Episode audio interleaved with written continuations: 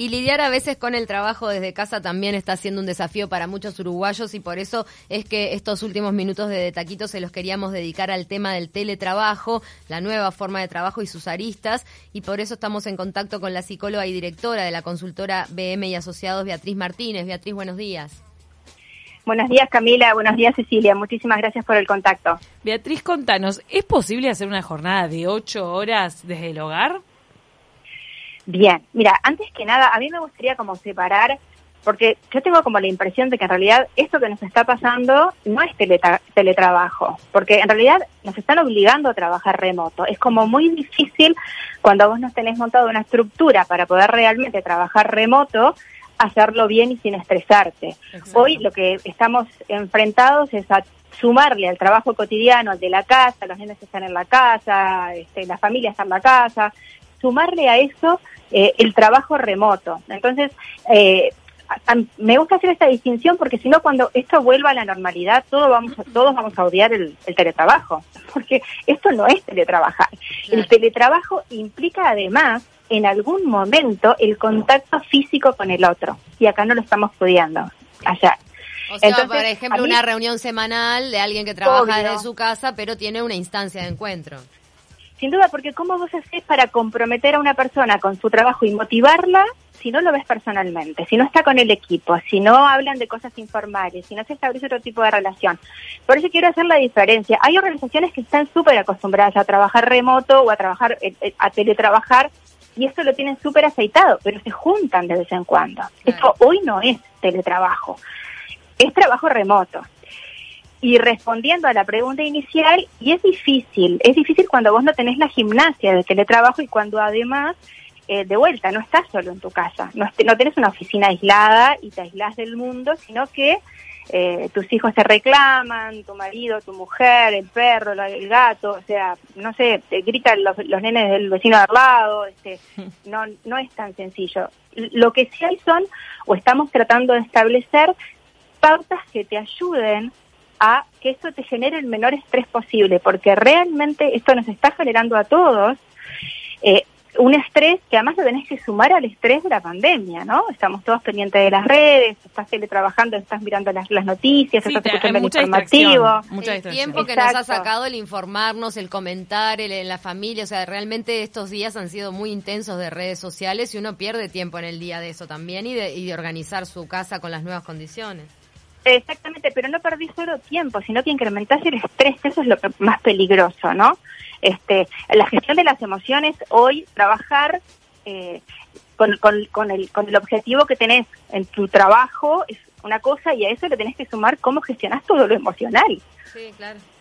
Eh, no, es menor, pero bueno, sí existen pautas que te ayudan como este a, a, sobrellevarlo de la mejor manera posible, este, pero de nuevo, yo insisto, esto no es teletrabajar, esto es trabajar remoto. Yo necesito de la presencia del otro física para poder eh, formar parte de un equipo y sentirme parte de una organización. Si esto se dilata mucho en el tiempo, hay un gran desafío para los líderes para seguir manteniendo los equipos motivados.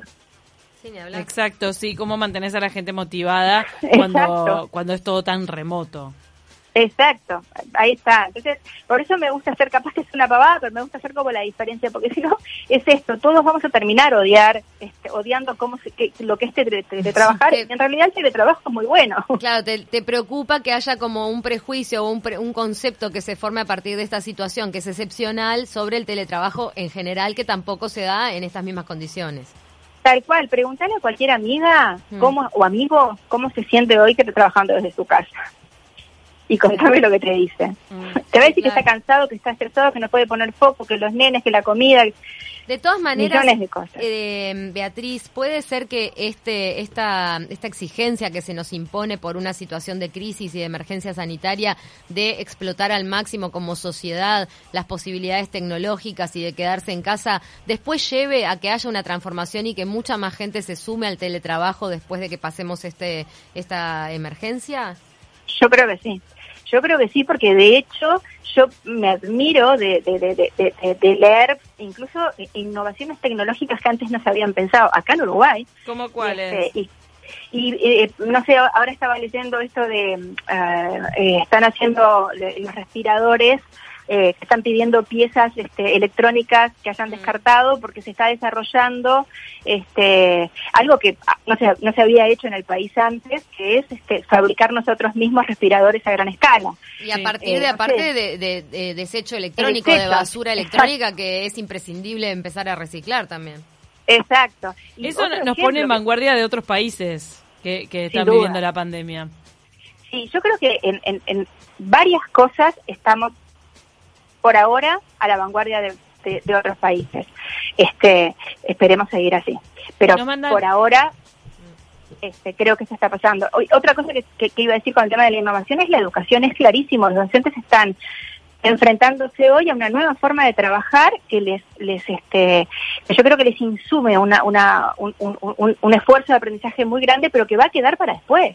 También los nativos digitales, la generación Ceibal, tal vez en un futuro esté mucho más acostumbrada a esto del teletrabajo que nosotros, que tuvimos un pie en en una situación mundial eh, no tan conectada y el pie eh, ahora en, esta sociedad hiperconectada y donde eh, a través de Internet se pueden hacer tantas cosas. Muy buena la aclaración de la diferencia entre teletrabajo y trabajo remoto, nos manda Mario del Cordón. Nos mandan otros mensajes también. Me llegó un mensaje del Hotel Urban donde llevaron la gente del Mides. Eso lo vamos a leer en un, en un, en un ratito nada más. Pero entre, entre las principales em, trabas que tiene esto del teletrabajo, ¿encontrás que la gente encuentra difícil poner una hora de entrada y una hora de salida? Totalmente, sí, sí. Por eso hay como recomendaciones como muy puntuales de esto. Primero que nada, trata de pensar que es como que estuvieras haciendo el trabajo en tu oficina. O sea, considerarlo como un trabajo igual que el presencial. ¿no? Esto de tomar conciencia de que tengo que hacer lo mismo. Y objetivos, entonces vos decís, cumplo tal objetivo, entonces a tal hora me puedo ir y me puedo desconectar. tal cual, cumplo los objetivos y me marco horarios. Esto, eh, tengo que cumplir tal cosa de tal hora a tal hora y en este momento, de hecho, eh, eh, el otro día estaba googleando y ahora no recuerdo el nombre, pero existen software que desarrollaron, que ya estaban desarrollados para el teletrabajo, que te marcan cuando tenés que hacer una pausa y cuando tenés que, en una, en una reunión virtual, cuando podés empezar a hablar de cosas como más informales con, con tu equipo, como para que no te lo olvides están bien buenas, porque a veces nos olvidamos de esas cosas. Ahora, una buena solución podría ser, porque lo cierto es que, por lo menos lo que, lo que uno escucha eh, con los niños en las casas y todo, algunos horarios se han ido corriendo, ya los niños no están madrugando tanto, pudiendo hacer las tareas en otros horarios. Eh, ¿Podría ser una solución el hecho de que la persona que tiene que hacer el teletrabajo arranque más temprano que el resto de la cotidianidad de su casa? Si lo podés hacer, está perfecto. Yo tengo hijas adolescentes y una de ellas está en el liceo y arranca a las 8 de la mañana con, con videoconferencia con sus profesores. En ese caso, eh, cuando no hay más de una computadora es difícil, pero si no, es un buen momento también teletrabajar el adulto y el adolescente estar en clase, entonces eh, ahí se ordena un poco la casa. Eso es como lo ideal. Ahí tenés un problema también de que tanto te aguanta la señal, ¿no? Porque estamos todos que, bueno, de hecho, por eso Antel, este, eh, o, bueno, ayer en la conferencia de prensa se habló del tema del Internet, ¿no? Porque, sí, son 120 este, mil hogares que van a recibir 50 gigas más automáticamente, pero dentro de los que están del Plan Universal Familia, que tenían solo un giga de capacidad. Eh, el resto de la gente igual está accediendo a, a planes súper baratos de aumento de gigabytes, como, bueno, distintos planes que aumentan 40. Realmente el ente autónomo se está poniendo las pilas en ese sentido, ¿no? Sí, sí, porque es súper necesario. Si no, es como imposible este, sostener eso. Y creo que Uruguay en eso también está bastante a la vanguardia, ¿no? Creo que este, también todo el trabajo anterior que se ha hecho ha posibilitado que podamos estar funcionando como estamos funcionando. Esta situación sin un plan Ceibal sería mil veces peor, ¿no? Eh, yo no soy experta en el tema tecnológico, pero creo que sí. Nos manda Marcelo, me gusta el teletrabajo, está interesante. Problema uno, trabajo con la ventana abierta a la calle y me interrumpen los vendedores cada 10 minutos. Es que los vendedores están en la calle porque, bueno, o venden de forma remota a través de internet o puerta a puerta. Problema dos, me cuesta desconectarme y trabajo más que antes. Eso lo he escuchado de muchos. Más horas, o sea, se extiende más porque distribuís más en el día el trabajo, entonces estás más horas enganchado con el trabajo y porque interrumpís más por ahí, mm. capaz que interrumpís más. Por eso es necesario capaz que marcarte un objetivo y decir, bueno, no sé, estoy tres horas con alguna pausa en el medio, lo termino y voy y descanso. Entonces vas a ver que el tiempo te va a rendir mucho más. si vos interrumpís a cada rato porque esto, ¿no? Porque te interrumpe un vendedor o porque te interrumpen dentro de tu casa o porque grita, grita el nene del vecino o porque, etcétera, es mucho más difícil concentrarte.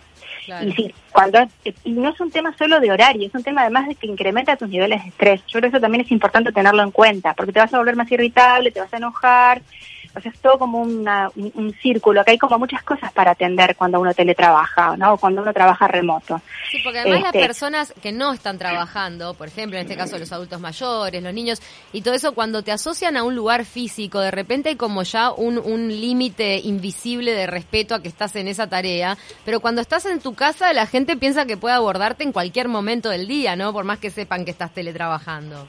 Sí, eh, el apoyo de la familia eh, ahí es súper importante. Mi hija más chica, que tiene 16 años, cada vez que está en video con, los profesores, pone un cartel en la puerta. Que, que no la interrumpa.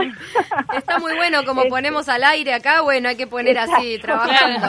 Por los que son padres de nenes chicos tienen como que andarse turnando. Ahí hay que complementar esfuerzos en, en equipo familiar porque, Sin duda. por ejemplo, una madre sola con un pibe chico es mucho más complicado. Ahí es cuando después depende de las pantallas y los chiquinines terminan estando mucho en las pantallas, eso es tremendo. Sí, igual ahí eh, también hay un montón de contenidos en pantalla hoy que son educativos, que mm. son que capaz que si no tenés más remedio, porque no tenés a alguien más que esté con el chico cuando vos estás trabajando, podés empezar a planificar la cotidianidad de tu hijo eh, tratando de o este, irte a algo virtual, pero que, que forme parte de un proceso educativo, no, solamente jugar. Claro. Si bien puede ser más lúdico ese proceso educativo, obviamente que tienen que ser tareas didácticas que ayuden. Les paso, le paso un pique, mapi.ui barra virtual, están mandando ya actividades a la gente eh, con videos especiales, le mandan dinámicas, desafíos del MAPI, el Museo de Arte Precolombino Indígena. Sí, buenísimo. buenísimo. Hay, hay un montón de, iniciativas de ese estilo, un montón también para los adultos mayores. Este, eh, yo tengo un grupo de amigas que, que son bastante grandes mm. y este y, es impresionante porque y tienen una actividad este, virtual re importante y, bueno y pasan mandando piques de, de, todas las cosas que se pueden hacer que pueden aprender esto eh, y sin duda que es algo que estamos sufriendo todos algunos en mayor medida obviamente porque si te quedas sin trabajo este, esto tiene toma otro otro cariz mucho más dramático, este, pero los chinos tienen un este un, una definición para la palabra crisis que es peligro y oportunidad ocurriendo al mismo tiempo. Que exactamente es eso de lo que estamos hablando, ¿no? Bueno, nos quedamos entonces, eh, Beatriz, con tus tips, esto de ponerte horarios en lo posible, si tenés aplicaciones a mano que te, que te vayan marcando los momentos de concentración, de repente poner el cartelito, darse cuenta que uno también está estresado y gestionar sus emociones al enfrentar un trabajo que puede requerirnos mayor focalización por todas las distracciones en el entorno. Muchísimas gracias por este contacto con De Taquito, Beatriz, y te seguiremos consultando porque en estas vamos a estar unos cuantos días más. A las órdenes, un gusto y de nuevo muchas gracias. Buena jornada. Gracias a ti, un beso grande.